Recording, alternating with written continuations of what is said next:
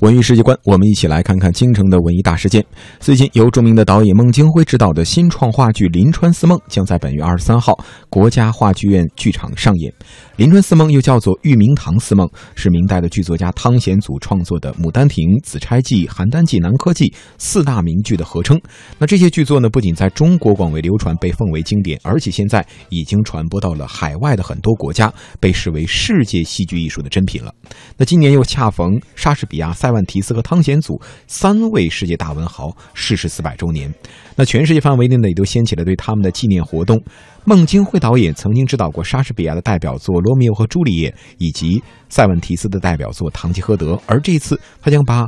汤呃汤显祖的代表作《临川四梦》以当代的视角进行解读，而且首次以话剧的形式搬上中国戏剧舞台。一向我们知道。孟京辉呢是以实验先锋和创新探索著称的，那这一次不仅担任话剧《临川四梦》的导演，而且参与到了编剧的导演工作当中。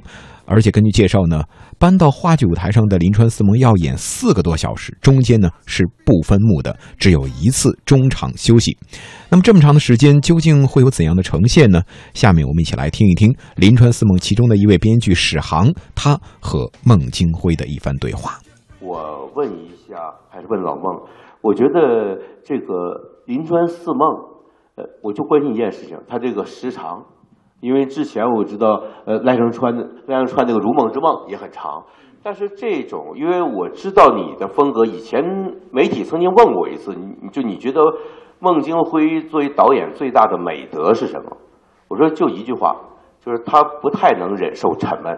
不管他所有的演出，先锋实验一点的，叙事一点的，他都要有他的花招，都要他的节奏，在打乱自己节奏，不能忍受沉闷。那么这个四个多小时的时长。假如说是一个没看过你别的戏的啊，一个年轻观众在看这个戏，你觉不觉得他会觉得哪个地方迷惑或者沉闷？就是面对年轻的观众，呃，你有什么办法？面对会觉得这个时长，我们都习惯了看一个多小时的东西，可能很多年轻的观众不太容易有耐心。看舞台剧本来没耐心，还你这还四个小时，那对于这样的观众，你有什么办法？这个《临川四梦》分上半部和下半部，在同一天完成。上半部的时间是一个小时零五十分钟，然后有一个中场休息，然后紧接着我们后边的就是，呃呃，下半场就是两个小时左右，两个多小时。那那么这个所有的这个呃，我其实呃。有几个依靠。第一，我依靠呃我们所有的艺术家所带给观众的一个呃视觉的新体验，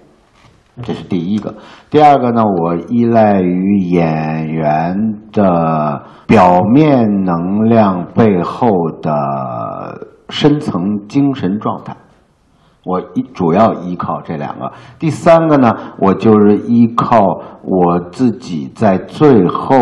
几天在舞台上的这个选择，啊，有了这三个，我觉得基本上我们能跟呃现场的观众进行对话。